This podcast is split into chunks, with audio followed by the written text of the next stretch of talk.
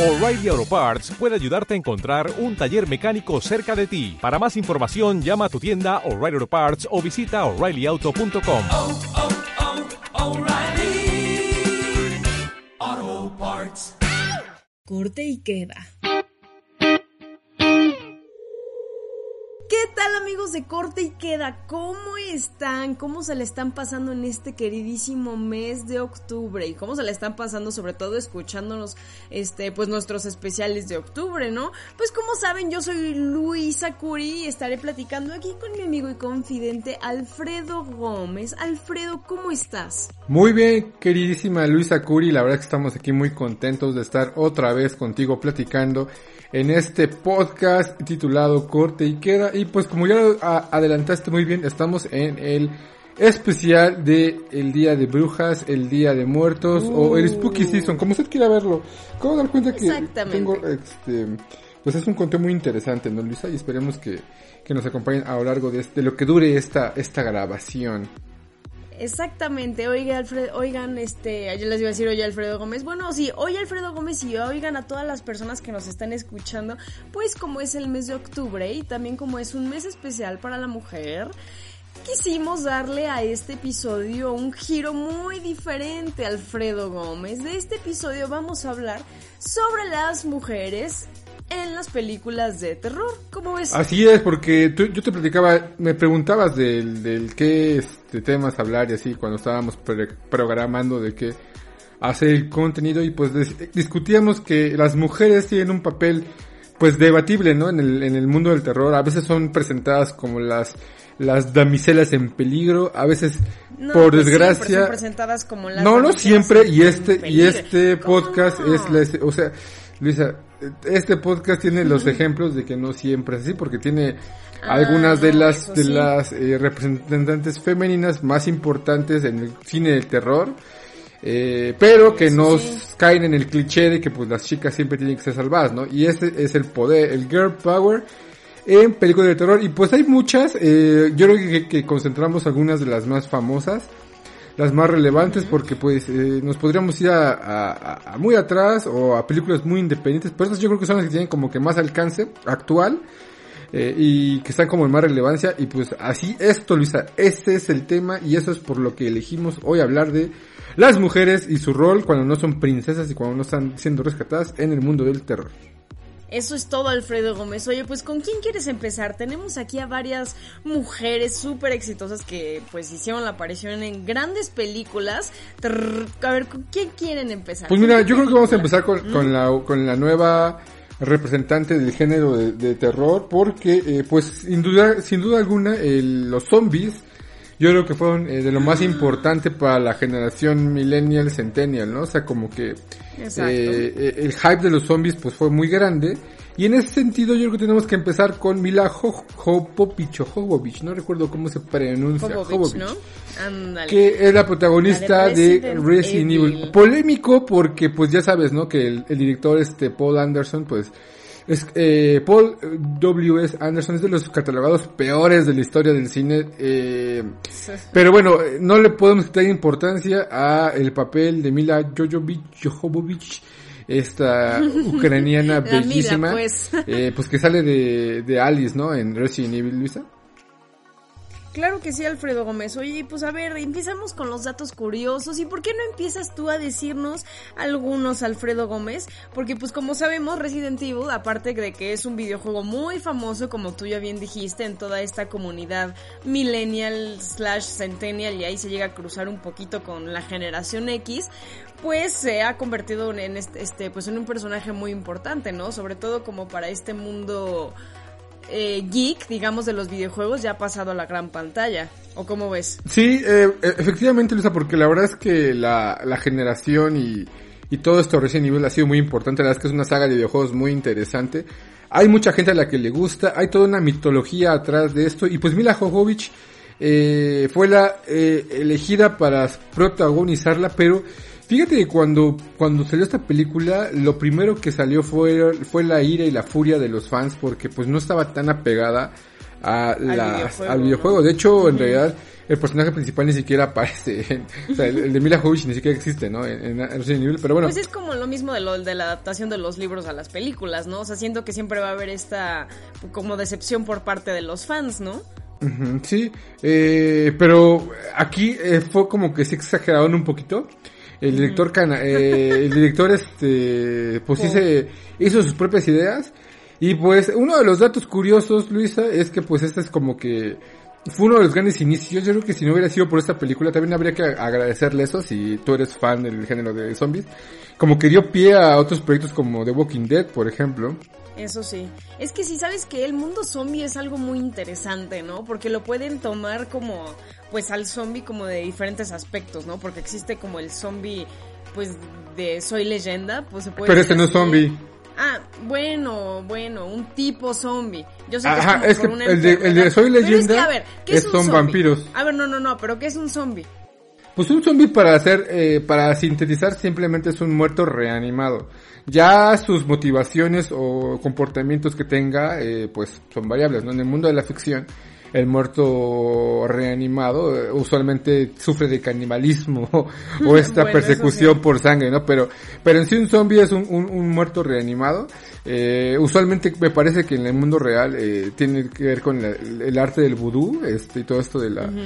Pero bueno, ya estamos divagando un poco porque... Sí, eh, a ver, continuando con en realidad aquí, en la película, pues, eh, no son, realmente ninguna de las películas son eh, medianamente mejor que pasables. O sea, todas son de pasables a meh.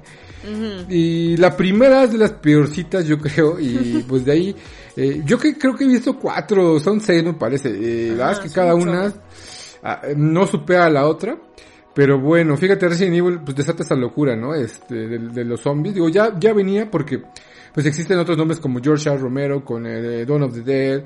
No sé, a ti, Luisa, por ejemplo, ¿cuál sería tu película de zombie favorita? O sea, estamos hablando de esta por, ver, por Mila Jovovich, pero... Ajá. La de Zombieland.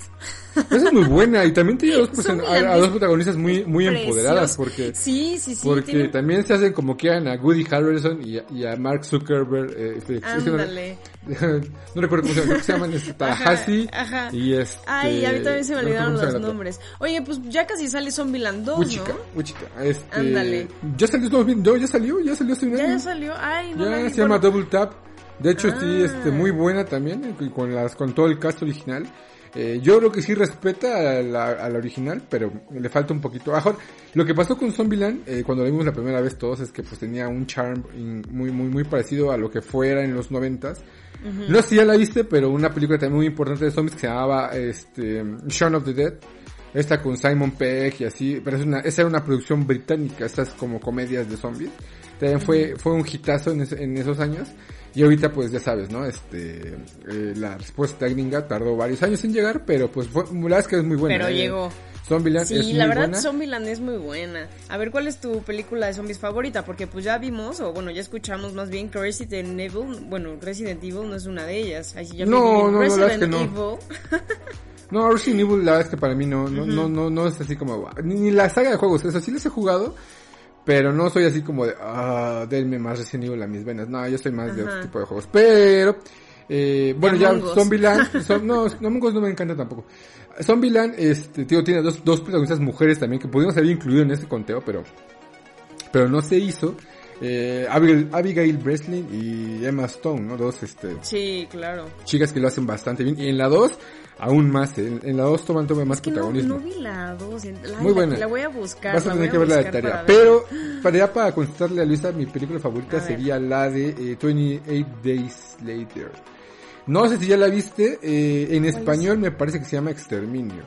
Eh, película de Danny Boyle, me parece que por ahí de los noventas. Eh, una, una película que fíjate tiene una de las gracias del cine muy, interes- muy interesante. Eh, no sé si ya Ah. viste la de Dawn of the Dead. Ajá, sí, sí, creo que sí, Alfredo Gómez, pero por ejemplo, esta de la que dices de exterminio me suena mucho y ahorita que estoy viendo, buscando algunas imágenes, no sé si por ahí vi algunas imágenes, no estoy muy segura, no me acuerdo, o sea, tengo un vago recuerdo, pero... Ajá, la de Exterminio tiene una, tiene, tiene, tiene varias cosas muy interesantes.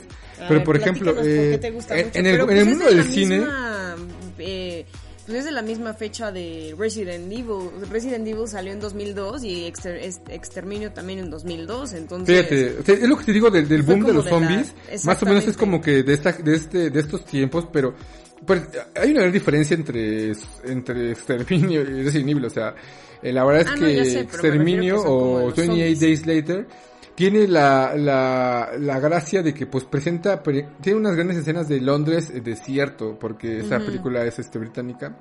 Es de Danny Boyle, el director de Trainspotting y de, por ejemplo, ahorita algo más reciente sería Yesterday, esta película que habla de, la- de los de los Beatles. Eh, oh, bueno, el ganador del Oscar por Slumdog Millionaire. Pero lo que tiene interesante es que usualmente, a priori a, a, a este- a esto, a esta película, eh, los zombies eran categorizados como tontos, como lentos, como, ya sabes, ¿no? Sí, y en claro. esta película los zombies están hechos, son son son súper rápidos, ¿no? O sea, parecido Ay, a lo no, que pasó no este podría, año, no. a lo que pasó este año con la película de Alive, no sé si la viste, la de la que está en Netflix, la que también se hizo como que tendencia hace unos cuantos meses, que es de los chicos coreanos que sobreviven. Ah, Es- que empezaron como lo de la pandemia, ¿no? Y todo esto. Y Ajá, que, que, que, se, que, se, que, se- que se, comunican por un robot, así. Parecidos a estos que son igual de rápidos, así. No, no, y, a- no, y agresivos, pero estos, estos, estos zombies también son como enfermitos de rabia, porque empieza así como que, el setting como que es más bien personas con rabia, y está muy sangrienta, muy, muy fuerte, es que Como, la primera como vez, una película gore, ¿no? eh, eh, podría ser un poquito gorish, pero no, no es gore, eh, eh, definitivamente es terror, es un poquito, es un poquito más así como de persecución, y tiene una muy buena historia, es, es un viaje de un protagonista que despierta, muy parecido al Walking Dead, este, despierta de un coma y pues tiene que llegar de punto A a punto B y todo lo que pasa de ahí, pues es un buen viaje muy interesante, ¿no? Y ya posteriormente hay una secuela que se llama 28, eh, 28 Weeks Later, que habla de, pues, qué pasa en el mundo 28 semanas después de eso, ¿no? Y pues, el- ahora sí que el rebrote, mi... Ahora sí que lo que viene siendo. Sí, lo que dicen el rebrote y pues este, ahora sí, Uy. y el mundo, ¿no? Y yo por ahí vi que se quedó pendientazo el 28 Months Later. No sé si alguna vez va a salir, la verdad es que no tengo el dato, pero la segunda película no la dirige Danny Boyle, la produce, pero también tiene muy buenos momentos. Ahí sale, por ejemplo, Jeremy, Jeremy Renner, el- ahora creo que este, pues nominó al Oscar y este Hawkeye, ¿no? Del MCU. Ajá, el-. Pero muy buena película. La 2 también está buena, no como la 1, pero la 2 está Es que sabes que yo no podía vivir en, o sea, si el mundo se termina como, o sea, apare- terminan apareciendo zombies de alguna manera, yo no podría, enfatizando mi fobia, digamos, del capítulo anterior donde digo que, que no soporto que me persigan, y pues ¿qué hacen los zombies? Es literal lo que hacen, te persiguen todo el tiempo. Entonces imagínate, este zombie que empieza a correr súper rápido aparte con rabia, no.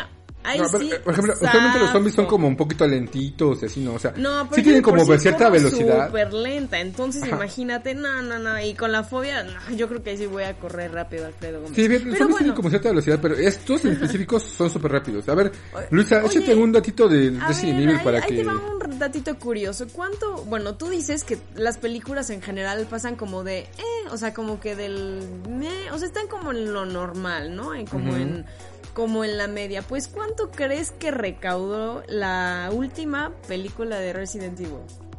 No, pues A deben ver, ser millones y millones de dólares. o Bueno, sea, a ver, pero o sea, yo creo que arriba de, de 100 millones de dólares, sí, o sea... recaudó este, la mínima cantidad de 300 millones de dólares. ¿Cómo ves? Y el, el director dijo que sol, si solo todos los fans de los videojuegos hubieran visto la película, hubieran, recarda, hubieran recaudado 100, 100 millones de dólares. Entonces esto es una tercera parte de lo que al final recaudaron.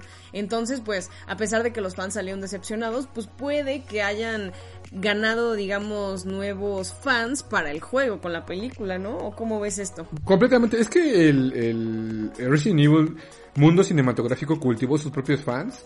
eh, Entonces yo creo que ahí, pues eso justifica, justifica completamente que pese a que tal vez no sea exactamente el grueso de jugadores eh, de la saga, pues ya existe su propio universo cinematográfico que ya pues tiene sus propios fans y no depende de ellos, ¿no? Pero pues yo fíjate que el director este Wes Anderson, el Paul Anderson, Wes Anderson es otro, Paul no, Anderson no, te equivocaste de y universo. Mila Jovovich también se casaron ¿eh? cuando se conocieron en esta Sí. película. Y fíjate, esta, Me esta la, suena la pusimos. Woody Allen como la de Sophie's Choice, ¿no? Que se terminó casando como con la niña que tenía 17 años, ¿no? Algo así. No, esa era, esa era su... Este, no, era su... pero no era su hijastra. No sé, bueno, Woody Allen es otro tema totalmente diferente, pero a ver, Bueno, Alfredo Gómez, síguenos eh, platicando sobre este matrimonio. Y ahorita van, ellos van a ser responsables de traer al mundo otra gran saga de juegos que se llama Monster Hunter. De hecho, esta semana, eh, ah, cuando estamos grabando este podcast, que será la semana del, del 10 al 18 de octubre, eh, pues salió el primer trailer y pues los fans ya muy decepcionados. ¿eh? Esta saga de Monster Hunter también es grande, no tan grande como Resident Evil, pero también tiene un gran, gran, gran nivel de fandom y pues ya todos están muy preocupados porque otra vez la dupla dinámica de Paul Anderson con sus películas mediocres, pero su bella esposa, bueno, su bella protagonista Mila Jovovich viene a atacar a ver qué pasa. Ay, a ti pero- también te gustaría, ¿no? Pues, o sea, a ver, películas patéticas, pero oye, que recauden 300 millones de dólares. No, pues, bueno, está son un negociazo, ya ni- pero- Bueno, yo creo que ya ni Mulan, que, bueno, ahorita salió, recaudó eso y fue todo un Sí. fracaso. No, Mulan fue, fue completamente un fracaso y eso te lo, o sea, no creo que Disney nos vaya a dar los pobres. números de, del, del, del Pero fracaso, pero muchísimo. tú lo puedes ver solamente en lo que pasa posteriormente a Mulan, o sea, ya cosas como por ejemplo las Witches, eh, van a llegar este, no, Witches sí, no es de, no, no, no. Witches no, no, ahí, está- ahí estoy mal, es la otra, la de Soul. Soul, este, Ah. la, esta película que todo el mundo, real- en realidad todos los críticos que ya la vieron, la están nombrando un clásico inmediato, va a llegar a Disney Plus directo sin pagar extra. Porque pues ya vieron que el modelo de cobrar 400 pesos por ver Mulan pues no funcionó. Sí, pues sí. Ah, pues sí. Oye, Alfredo Gómez, y aparte, bueno, ya un dato así súper que no tiene nada que ver con el, con el tema de hoy, que es que Disney ya retiró todas las, las películas de las plataformas digitales para que exclusivamente las puedas ver desde Disney Plus. Entonces ya no las puedes encontrar ni, bueno, digamos, digámoslo así, en todas las plataformas digitales, siendo Prime, eh, Netflix, hasta mismo YouTube que las rentabas, pues ya no se encuentran para que te pases a la plataforma. Pero bueno, esto sí es un dato de terror, ¿o cómo ves? Pues ya depende, si tú eres muy fan del MCU y depende de tu vida de ver cosas de, de Marvel, Eso sí. Pues sí, pero si no, la verdad es que yo hoy, el día, Luisa, tendré que admitir que creo que en streaming, servicio, Amazon le va ganando la batalla a, todos. Eh, ha, ha tomado muy en serio la creación de contenidos y pues uno de los ejemplos es eh, The Voice. Eh, aunque eh, Netflix sigue con la tendencia del cine festivalero, el cine de premios. Entonces, pues ya depende que te guste, que te guste ver Sí, eh, ya, de lo, series, ya lo cines discutimos de en el episodio de cómo seleccionar series, que depende del contenido que, de que quieras ver o del género y ya tienes que escoger la plataforma digital. Pero, Pero bueno, ahí Gómez, sí Disney tiene una gran ventaja. Sus IPs, por ejemplo, Ah, sí. Star Wars, este, Los Simpsons. eh, ¿qué sí, tienen Este, marcas muy conocidas en todo el mundo, entonces... pues, Ahorita con el Mandalorian, por ejemplo, ya el Mandalorian llegando a- al grupo, al público latinoamericano, a, aquí a Mexi- México, eh, pues ya hoy, por ejemplo, se habla que la posibilidad de la película del Mandalorian sea, es toda una realidad, ¿no? Entonces ahí, después de la desastrosa eh, trilogía final de Star Wars, pues no, no, no nos sorprendería ver unas películas ya basadas en el universo de Star Wars y pues mucho podría hacerse como lo está esperando ahorita Disney, ¿no? Que sus próximas películas del MCU tengan que ver con series que solamente vas a ver por este, por Disney Plus para ver cuánto les dura y cuánto les sale, ¿no? Porque también hacer contenido para streaming no es nada fácil. Ya hemos visto a muchos nada. fracasar. Vamos a ver qué Sí, pasa, Luisa sí. Bueno, Alfredo Gómez, y continuando con estas mujeres en el mundo de terror. Mujeres con poder en el mundo del terror. Exactamente. Pues si yo te digo Warren, ¿a quién, ¿en quién piensas? ¿Eh? Pues no sé, fíjate, yo creo que mejor tienes que decirme Annabelle. Porque Ay, los sí. Warren no son, así como que por nombre es como, eh. Pero Ay, si bueno. tú dices Annabelle, Bueno, todo si el mundo, órale, la muñeca, ¿no? La, de cazafantasmas Chucky. de la, de la era moderna que Son de monólogos. Bueno, uno es de monólogo y uno es vidente. Porque así como Sí. que cazafantasmas, cazafantasmas. no. Bueno, a ver, es el broma, ay, perdón por Pero aquí lo importante es ay. este Lorraine, ¿no? Este, porque fue como Exactamente. que- Exactamente, pues de la que vamos a hablar es de Lorraine Warren y bueno, bueno, Warren y pues está interpretado por Vera Fermiga, que pues es una excelente act- actriz como lo pudimos ver en todas las películas donde pues ha aparecido como El Conjuro 1, 2, Annabelle, bueno, de todo este mundo Todo el universo de... de- Todo sí. exactamente, todo este mundo extraño que nadie pensó que iba a salir, pero terminaron creando su propio universo, pues es esta esta eh, actriz que ha aparecido en estas películas y pues que ya prácticamente no se casó con el papel, pero pues que la mayoría de nosotros la conoce por pues por estos, por estos roles de, de Lorraine Warren que ha interpretado, ¿no? Que imagínate, a ver Alfredo Gómez, Imagínate ser un vidente, así de que pon tú llegues a una casa, empiezas a hacer tu ritual y como que se contacten contigo los espíritus, ya sean malignos o buenos de esa casa. Qué miedo, ¿no? Pues es que ya depende mucho de tus creencias y tu, y tu, y tu susceptibilidad, ¿no? Al tema paranormal, porque, por ejemplo, yo eh, me he quejado indefinidamente de que yo nunca he tenido una experiencia paranormal. O sea, siempre conozco gente que me dice, no manches, a mí una vez, a mí una vez me jalaron las patas, ¿no? Ay, a mí sí O- me han pasado o- cosas. O una vez se me subió el muerto. Es como, el muerto es el más común, es ¿no? horrible. Pero El- el- eh, mira, el que se te sube el muerto yo sí entiendo porque digamos que tú abres los ojos y tu cerebro y cuerpo no, no ha terminado de despertar. Ajá, ese es el problema, Entonces, que, que no o tienes sea, este completamente la Ajá, capacidad de, y ese sí despertar. como que es como una delgada línea como entre, digamos, la verdad o la ficción, ¿no? Pero yo sí te puedo decir que un día yo estaba en mi casa sola, ya era la noche, y de repente sentí como alguien se sentó en mi cama. Porque que alguien se siente en tu cama, Alfredo Gómez, es un movimiento muy peculiar, ¿no? O sea, como que ese hundimiento. Entonces imagínate... O sea, estás ya a punto de dos de dormir y sientas como que se hunde la cama como si alguien se estuviera sentando. No, no, no, no. Pero ¿sabes qué es lo que yo hago? Cada vez que hago ese tipo de cosas, yo no soy de las que me quedo viendo así de que, ay, que ya se vaya, que ya se vaya. Yo soy de las que voltea y que voltea y a ver si hay algo. Entonces, me imagino que, pues al ver ese, espero que nunca me pase que un día voltee y sí me aparezca algo, ¿no? O sea, tú, tú no eres como Franco Escamilla que no voltea, ¿no? No, yo sí No, soy sí, la que voltea. Sí, viste claro, el ese- stand-up, ¿no? ese, es muy este, bueno. monólogo, ¿no? De la Yona. Pero bueno, eh, sí, yo no, nunca he visto nada, pero los Warren han sido de los, de, mono- de los investigadores de lo paranormal más importantes de la historia, de pues... Inclusive, este, pues, el esposo, ¿no? Ed Warren ni siquiera era, pues, religioso y estaba autorizado para hacer, este, Exorcismos, ¿no? exorcismos eso. y Sí. Lorraine pues no tiene mucho que falleció inclusive Mm. fue este fue asesora para las películas no y Sí, fíjate que exactamente. Hasta del, tuvo del- sus cameos en la en el Conjuro 1. del director James Wan de este famosísimo pues por ya sabes Uf, por el el por esto de director. y eh, bueno The Conjuring y esta otra de La Noche del Diablo no sé cómo se llama en, en español esta la de Insidious Ajá. que también es muy sí, buena ya sé cuál. Este cine que tiene jump scares, pero también es muy climático, ¿no? Es como muy así, muy atmosférico. Eh, la verdad es que el Conjuring, The Conjuring a mí sí me gustó la primera vez que la vi. Digo, obviamente el cine de, de, de terror casado tiene un absurdismo que debes aceptar, debes tolerar, porque si no, pues obviamente pues, te vas a retiros, ¿no? Si quieres ver casi casi un documental, una docuserie, pues aquí no es, ¿no? Sí, exactamente.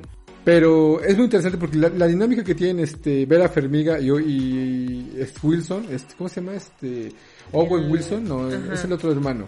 Este, Ay, este Ajá, eh, ya sé ese- cuál. Bueno, el que está- en el- fin. eh, ajá, este, bueno, este, este Wilson, es que la verdad es que se me olvida, se me olvida eh, su nombre, eh, Patrick Se me Wilson. olvida cómo se llama su pues, nombre. Patrick Patrick Wilson. Sí, Patrick. Wilson. sí, sí, sí. Eh, Pues es muy buena dinámica y la verdad es que enriquece mucho la película.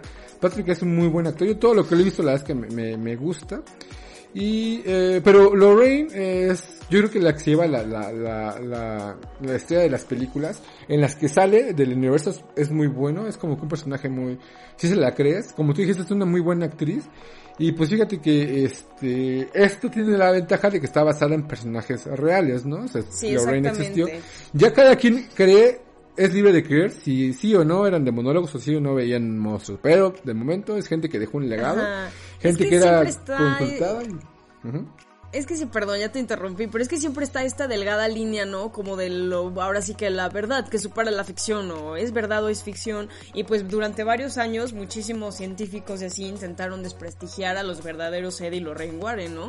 Que imagínate, o sea, tú te dedicas un trabajo toda tu vida y pues que no lo crean, pues está cañón, ¿no? Igual, este, hubo muchas entrevistas en que entrevistaron a las personas del ay que aparecen en el Conjuro 2, los Perroni creo, Andrea Perroni, que afirman que muchos de los sucesos sí fueron agregados, digamos, que aparecen en la película, sin embargo, que sí ocurrieron algunos de los que podemos ver, ¿no? Entonces, es como la delgada línea entre la película, entre todo esto hollywoodense, que es como lo que tú dices, y como la diferencia, pues es la diferenciación de una película y un documental, ¿no? Entonces, pues esto lo hace muy interesante. Pero Alfredo Gómez, Es que sabes que yo estuve leyendo unos datos por aparte, aparte de que justamente subí un, un TikTok sobre algunos datos curiosos del conjuro y pues durante las grabaciones de alguna de las películas sí empezaron a ocurrir pues algunos sucesos extraños, ¿no? Por ejemplo, Vera Fermiga eh, afirmó que durante las grabaciones que todos los días,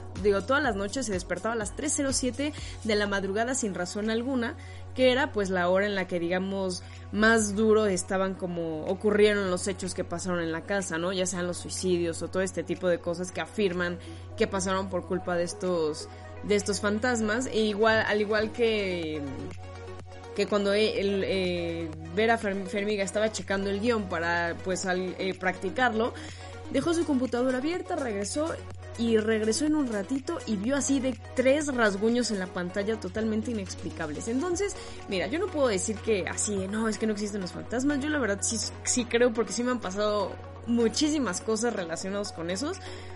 Pero, pues no lo sé, o sea, no me ha tocado algo así como que una posesión, ¿no? Entonces está, pues muy interesante. No me ha tocado todo- estar poseída, ¿no? hasta que no me toque la Aún, que yo. no, no es cierto. Hasta que no, salga no. volando. eh, sí. No, ojalá nunca me toque, pero sabes que hay que hay que reconocer, digamos, a este personaje y sobre todo a Lorraine Warren, porque imagínate el coraje y el valor para ir a una casa embrujada donde afirman que pasaron miles de suicidios y enfrentar puntual a un demonio monja, que bueno, esto ya es en la película, ¿no? Y gritarle ¡Balak! No, no, no, no, no, no, no, no, no. Y Sí, sobre todo ajá. porque, digamos, Lorraine Warren es el canal entre como lo lo vivo y como lo que ya no está pero sigue como atorado, ¿no? Entonces pues esto pues está está muy pues la verdad es que hay que reconocerlo y por eso Lorraine Warren entra en nuestra top lista de pues las mujeres más este pues reconocidas, digamos, en este mundo del terror, ¿no?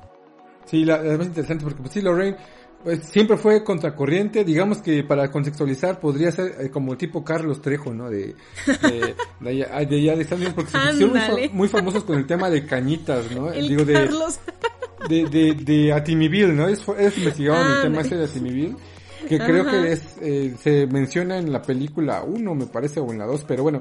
Eh, y sí, pues es lo equivalente, digo, siempre van a luchar ante corriente porque pues la gente, hasta- como diría Luis, hasta no ver, no creer, pero pues le hace cuando tú quieres ver, ya, y sí, ya cuando estás viendo, la es que ya la sientes y pues, pues está complicado, pero sí una, una mujer muy empoderada, un personaje que creció mucho, Vera se puso muy de moda, después de una película con George Clooney, me parece una que se llamaba Up in the Air.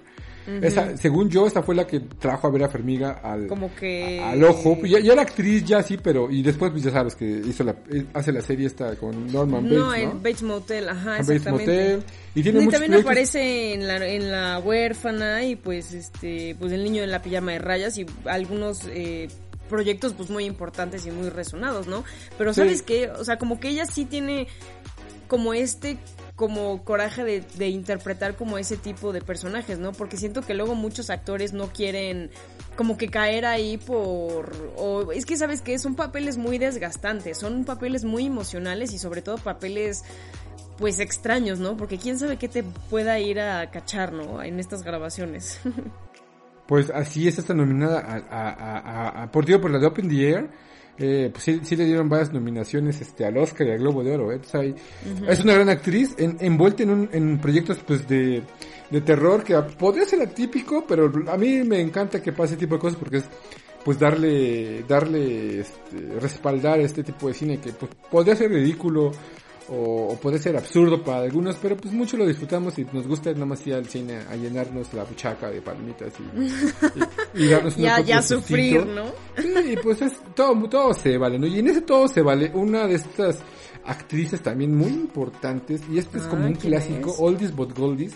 Fíjate, la, la americana eh, Nicole Kidman protagonizaría uno, uno, ah, para mí un papel muy interesante. Esta película me gustó mucho, se llama The Others. No sé si ya la viste. Ay, uff, pero por supuesto que ya la vi. Que te digo que Alfredo Gómez me encantaría que le hicieran un, un reboot a The Others. No porque la, la película original sea mala, sino porque le pueden dar un cambio diferente, ¿no? Porque se me hace muy lenta, o sea, se me hace una película muy pesada, entonces me gustaría que le dieran como un, uy, ya sabes, como un, es un cambio, ¿no? Visto desde otro punto de vista. Me gustaría que James Wan la dirigiera, porque sabes que James Wan es un experto para crear todos estos eh, pues ambientes de terror, ambientes tensos, que justo cuando ya te sale el jumpscare logra decir, ay, ok, ya me, o sea, ya me entre comillas espanté, como y ya, ya puedo descansar, ¿no? Porque es experto para hacer estas cosas. Pero platícanos, Alfredo Gómez, a ver, The Others, esta película sobre estos niños, bueno, esta familia que está atrapado en una casa, que no pueden salir y que están esperando al difunto esposo que se fue a la guerra, pero que empiezan a eh, pues a, a ocurrir sucesos muy extraños en toda la casa, ¿no? Entonces, Alfredo Gómez, platícanos. Sí, fíjate, pues yo creo que lo, lo ponemos, eh, la ponemos, este, a esta película en el contexto de, de las mujeres del poder, del terror, porque yo creo que la gran actuación se la lleva a Nicole Kidman, o sea, la película Claro. gira en torno a ella, esta, pues esta como psicosis que tiene, ¿no? Con cerrar las puertas. Pues esta, esta preocupación de, la madre. hacia, Ujú. de, madre hacia niños, ¿no? Y hoy, este- y hoy me gustaría resaltar tal vez que podría ser un paralelismo con la pandemia, ¿no? Porque digo, hoy en día es- la- las mamás, Oye. las mamás más extremas, pues están así, ¿no? Están como muy, que el virus no llega a mis hijos, ¿no? Cierran ventanas, limpian eso. o sea, Sí, sí, sí. eso es un poco extremo, pero yo me lo imagino, digo, ya tiene rato que la vi la película y me gustó mucho, eh, es que sí es una gran película. Pero el personaje de Kidman y su actuación se me hizo espectacular, o sea, ella es una mujer hermosísima, es indiscutible, pero aquí, este, pues todo lo que pasa y el final, el clima del final es muy bueno, digo, a mejor Luisa, eh, porque ella es muy desesperada, dice que es muy lenta. No, no, no, no, no, no. Eh, A ver, no. Pero a no, mejor no. tiene razón porque el problema es que en los momentos finales se siente tan apresurado todo lo o sea, no es que sea apresurado, llega a un clima tan fuerte, tan rápido, que es como una montaña rusa muy cruel, porque es como, eh, va poquito a poquito sembrando y cuando te da el trancazo te lo da y Sí, es como boom y ya ajá. como que ni siquiera te dejan procesarlo. Entonces esto es a lo que voy, como que toda esta parte de abrir y cerrar cortinas, ah, ya se volvieron a abrir, hay que volverlas a cerrar. Que no salgan los niños, ¿dónde están los niños? ¿Dónde están los ni- O sea, se abrieron otra vez las cortinas, que no pasen en este cuarto, ¿dónde están las llaves? Ya sabes, como que toda esta... Eh, pues obsesión que tiene, como que se pudo haber, digamos, resumido o tomarlo desde otro punto de vista, porque yo sentí que era como muy repetitivo. Yo igual ya la vi hace, pues, mm, va- varios, hace algunos años, pero, o sea, sí me acuerdo perfecto porque hasta lo pensé y dije, no, o sea, sí está buena, pero me gustaría que estuviera un poco más rápido. O sea, es una historia que se puede contar de otra manera, muy diferente, pero pues que le pueden dar de la misma manera esta importancia y sobre todo este plot twist de, pues del final, ¿no? Que es lo que realmente impacta la película. Oye, Alfredo Gómez, y hablando de las enfermedades que dicen los niños, esta enfermedad realmente existe y se llama seroderma pigmentoso y es una afección genética que las personas tienen, digamos, y que las las personas que padecen esta enfermedad pues tienen una extrema sensibilidad por todos los rayos ultravioleta, imagínate, pobres personas, ¿no? Sí, sí, esta enfermedad, este, pues realmente sí existe. Pero aquí hay el pretexto de la mamá, ¿no? Para que no se vayan al mundo Claro. exterior. Y pues, este, interesante. Esta película pues, que cae en el género de películas de casas embrujadas. Eh, Pero pues Podría es como ser más... como un conjuro visto desde el otro punto de vista, ¿no? Exacto, ese conjuro al revés. Exactamente, un, un conjuro a la inversa. Oye, ¿qué fue lo que más te gustó de esta película? Pues ya te he dicho que para mí lo más importante era la actuación de Nicole Kidman. Eso sí. Eh, y pues sí, el plot twist eh, definitivamente es el highlight de la película, es lo más importante, pero en general... ¿Spoiler alert o qué? Nicole Kidman se lleva toda la, la actuación, Sí, la sí, película sí, es- claro. está muy bien.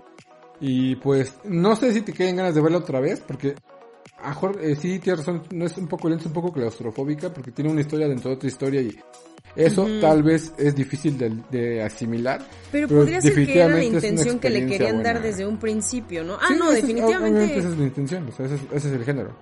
Sí, exacto. Y, o sea, yo cuando la vi, me acuerdo que la vi con mi mamá y me dijo como, ay, ¿segura que la quieres ver? Es de miedo. Y yo de que, pues sí, ¿no? Que le caigan. Y ya al final cuando vi estas, pues estas escenas, digamos, impactantes, dije, oh, ahora todo tiene mucho sentido. Y me gustó esa manera de, pues de tomar el plot twist desde otro, desde otro punto de vista, ¿no? Porque pues no es la típica de, bueno, o sea, ya sí es como la típica de, y al final todos estaban muertos, ya sabes, pero pues yo creo que para la fecha y la época, pues sí, no sé, no la catalogaría como una película de culto, pero sí como una película que tienes que ver si quieres dirigir películas de terror, ¿no? Es como una de must para ver, para, para tener como tachado, ¿no? En tu lista de películas. Pues yo diría que es un clásico del cine de terror que puedes ver independientemente si a la gente le gusta o no el cine de terror. Porque a veces hay películas que solamente puedes ver con gente que entiende y, y comparte tu gusto, porque pues pueden ser muy ridículas o absurdas. Eh, pero esta, al estar bien dirigida, bien escrita y, llevar un plot twist muy interesante, pues se puede ser apreciada por cualquiera y eso es lo que le da un valor extra y que pues eh, eh, ponemos en esta lista de las mujeres y el poder, porque pues, sí, como tú dices, ha influenciado, podría influenciar a muchas más obras, por ejemplo ahorita de Netflix, las que estamos viendo de de Haunting of, of Blind Of Manor, Hill House, ¿no? o, O Blind o- o- o- Blind Manor o Hill House, pues yo creo que Uf. podrían este, estar un poquito por ahí. No, y ser te voy a hacer un sus- paréntesis. Sus ahijadas. Por favor, no, las nietas, ¿no? Podrían ser como las nietas de... No, no digo ahijadas porque digo que no, no son tan, no son tan cercanas, pero es el género, es el género de, Ah, bueno, de sí, o sea, Houses. sí, o sea, así, si piensan como en las paletas de colores y como en el estilo de montaje y como hasta en los movimientos, como que sí son muy parecidas y sobre todo a Hill House, ¿no? O sea, como todo este ambiente como drástico que por favor a todas las personas que amen las películas de miedo, de suspenso, thriller psicológico que estén tan locos como yo, por favor vayan a ver el Hill House. No saben la joya que es, sobre todo hay un capítulo en el que el capítulo de 45 minutos tiene dos planos secuencia y uno plano secuencia dura 27 minutos. Entonces imagínate, wow, no saben la planeación para hacer esto. De verdad vayan a ver, o sea, otra cosa diferente. Bueno, ya. Sí, cerré- que le meten como un poquito de drama, ¿no? Le meten un poquito de drama. Sí, no, no, no, no, no, y sobre todo Porque por mucha, la, gente, la gente se quejaba de que era mucha, mucho drama. Era, era más como tipo Walking Dead. Era como la novela de, de zombies, No. aquí era la novela de, de, de de fantasmas, espantos. ¿no? de- ajá, de no, espantos. pero, pero, o pues, sea, me, ya me hacen gustos, la verdad es que. O mucha sea, gente le- la recomienda, la verdad es que mucha gente dice que es muy buena. Yo nada más vi creo que un capítulo, no se me Ay, hizo Alfredo malo, Gómez. No Es se me muy hizo malo. bueno. Es- pues es que es que el, el primer capítulo es bueno, pero tienes que ver todos los demás por, porque le dan, o sea, van desarrollando todas las historias internas de los personajes muy bien. Sí, y ya al final, pues le dan como ese cierre impresionante de la serie. Entonces, por favor, váyanla a ver y escríbanos a arroba el podcast corte y queda para que nos digan qué pasó, Alfredo Gómez. Digo, cómo les pareció. Pero a ver, continuando en este tema de las mujeres en el cine del terror, Alfredo Gómez, hay una mujer a la que, o más bien una niña que grabó esta película muy dura y que esta sí es una película de cine de culto. ¿eh? Entonces, ten, ten, ten, es nada más y nada menos que Regan del Exorcista. A ver, Alfredo Gómez, tú platícanos, ¿cuándo fuiste, cuándo viste El Exorcista? Uh, yo la vi todavía este, cuando las ah, películas eh, o las veías en Blockbuster o las veías a la mala. Porque El Exorcista, por ejemplo, tenía... Yo creo que tú ya no lo conoces, pero a mí todavía me tocó la... eh, eh, conocer la leyenda del exorcista que habla sobre que eh, pues era una película de extremo terror y que la gente se desmayaba en el cine y así, ¿no?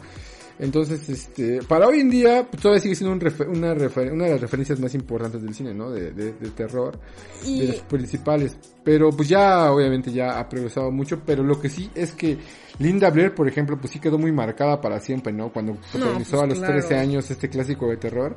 Pues es Eh, que pues después ella misma tuvo problemas personales, ¿no? Este, la misma Sí, protagonista. Y hasta recibió amenazas de muerte y todo, y pues esta ni- de la actuación que había hecho. Entonces imagínate una niña de 13 años, o sea, y, y todo este fanatismo que existe por parte de la religión, que no es por echarles, pero, o sea, yo creo que sí la sufrió mucho, ¿no? Sobre todo por, pues por todo lo que pasó después, ¿no? El durante, bueno, el del durante también, ¿no? Porque yo creo que hubiera sido pues muy desgastante de, actuar todo este tipo de escenas, ¿no? Y emo- emocionalmente desgastantes, porque aparte de las películas de miedo, a nosotros como que...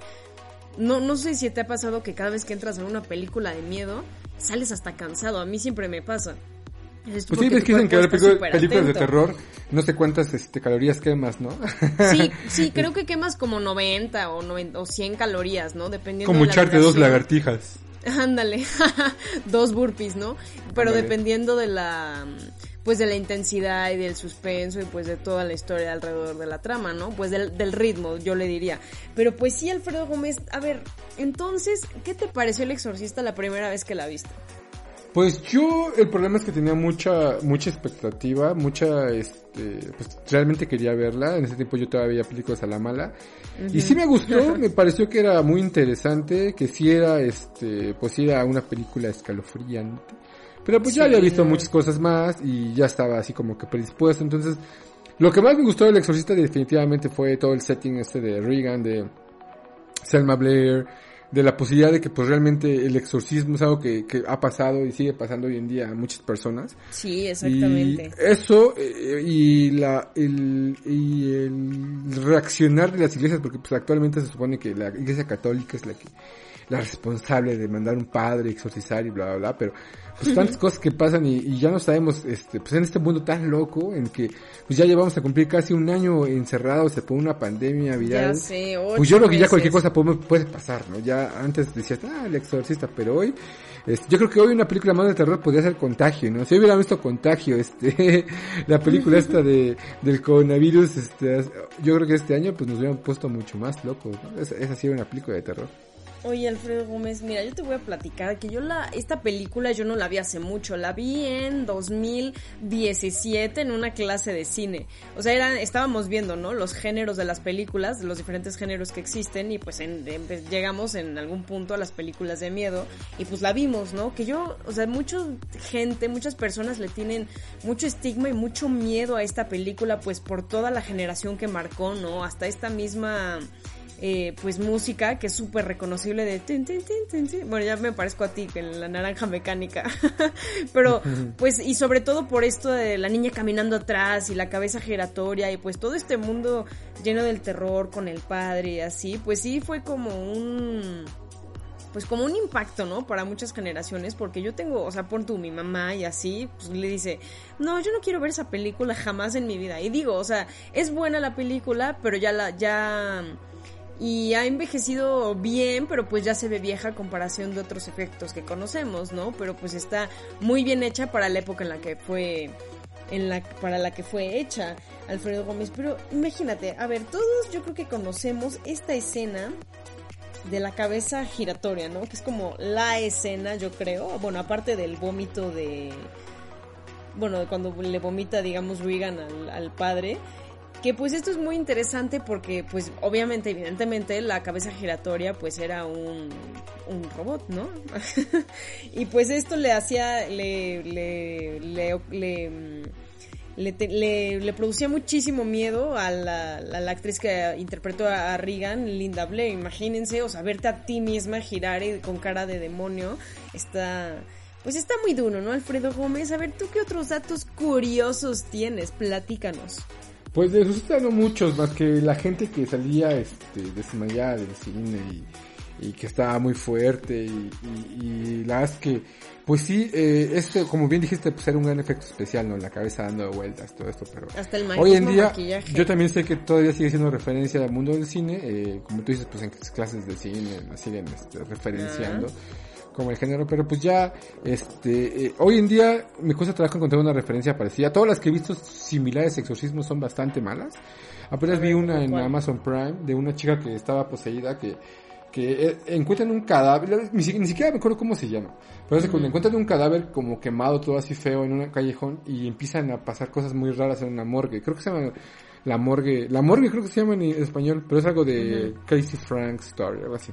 Ujú. Y empiezan a pasar cosas muy, muy, muy absurdas, pero, pero pues absurdas en, en varios niveles del universo, entonces pues del universo de una película, entonces como que no estaba tan interesante, entonces pues y ahí es donde toma muy valor que tú dices que esa película envejeció bien porque pese a que tiene tantos años, pues todavía sigue causando terror, sigue respetando la- las leyes de su propio universo, de su pues, filmografía y eso hace que sea una gran película, ¿no? Hoy en día, y, pues que todos los copycats que hoy en día siguen siendo, pues pues no le lleguen todavía. Exactamente, y sobre todo por todas las referencias cin- cinematográficas que le han dado al exorcista, ¿no? Pues ya sabemos que la cultura nada más se vuelve a reproducir una y otra vez. Por ejemplo, una imagen clarísima es en Toy Story cuando Woody va, en Toy Story 2 creo, cuando Woody va a casa de Sid y se le voltea la cabeza de juega bonito Sid y todo esto pues es pues es como de rendirle honor, ¿no? Estas películas que nos traumaron y pues que ya como que dices, no, pues me traumó, pero me traumó de una buena manera, ¿no? Y es como bien, ya sabes, como que te puso ese sello en,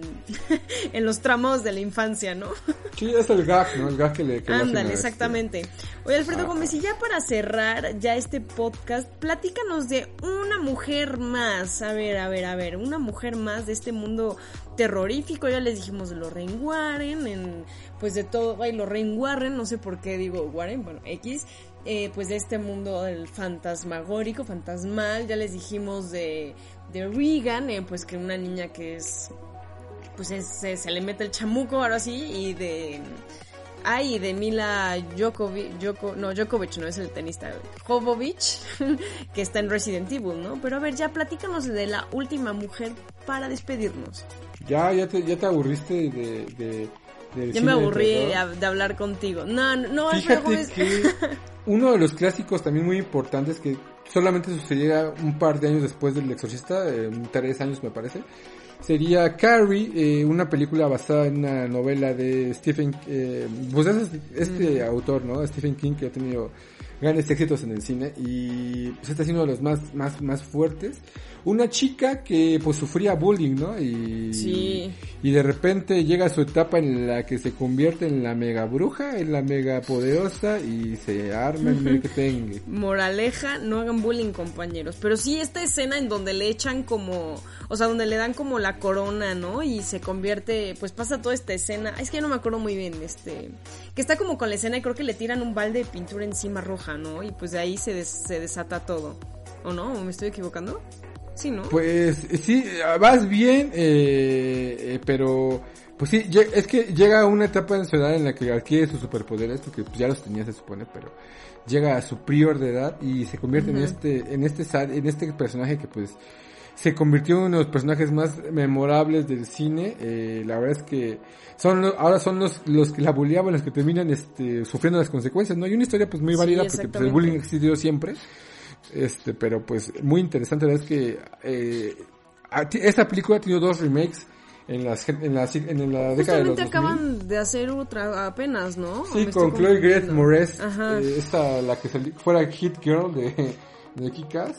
Eh, pero pues ninguna superó la, la, la original y todo el mundo dice que la original es la mejor. Yo solamente he visto la original, pero la vi hace... ¡uh! Las nuevas no las he visto. Creo que inclusive hay una serie eh, de, de Carrie, pero solamente para que te des idea de que pues es un personaje muy importante.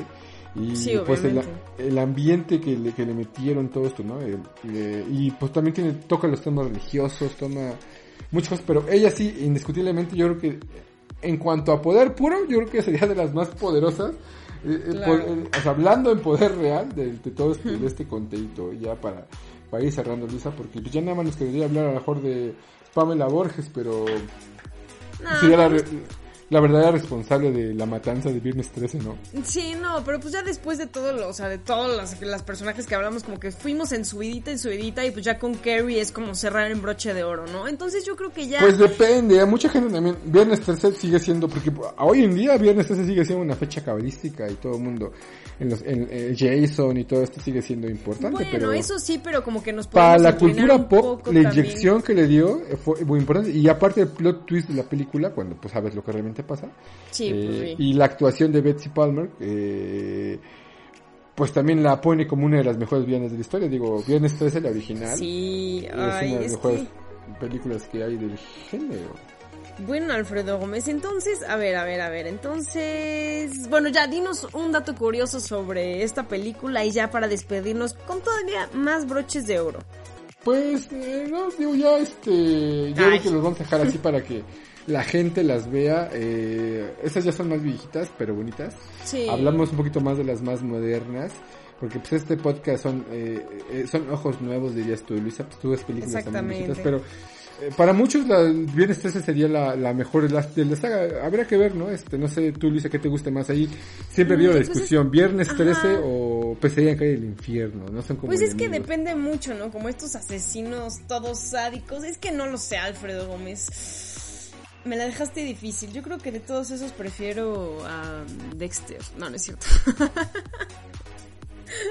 que por cierto ya lo voy a volver a empezar a ver, Alfredo Gómez. Pero mira, Ah, bien. yo creo que ya la dejamos ahí para darle una segunda vuelta. Podemos hasta hacer este los mejores eh, asesinos o los mejores, digamos, eh, justificaciones para que los asesinos fueran asesinos o ese tipo de cosas. Nosotros seguimos en el mes de octubre, seguimos en nuestro especial de Halloween, seguimos aquí platicando de todos los terrores. Ya vieron nuestras nuevas carátulas, ya vieron nuestro nuevo intro así terrorífico.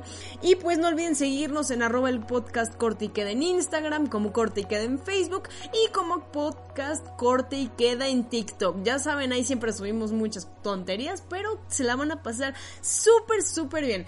Como saben, ya esperemos que les... Bueno, les acabamos de dejar una lista enorme de películas que van a poder ver que siento que estas películas van bien empezando a ver las películas de terror digamos viejitas como que te, te, te amplía una visión enorme sobre pues para el cine de terror, ¿no? Y sobre todo para ser eh, crítico sobre las nuevas que han salido, Alfredo Gómez. Entonces, por mi parte, eso es todo. No sé si quieras agregar algo, un saludo terrorífico, alguna despedida terrorífica, no sé, una experiencia paranormal.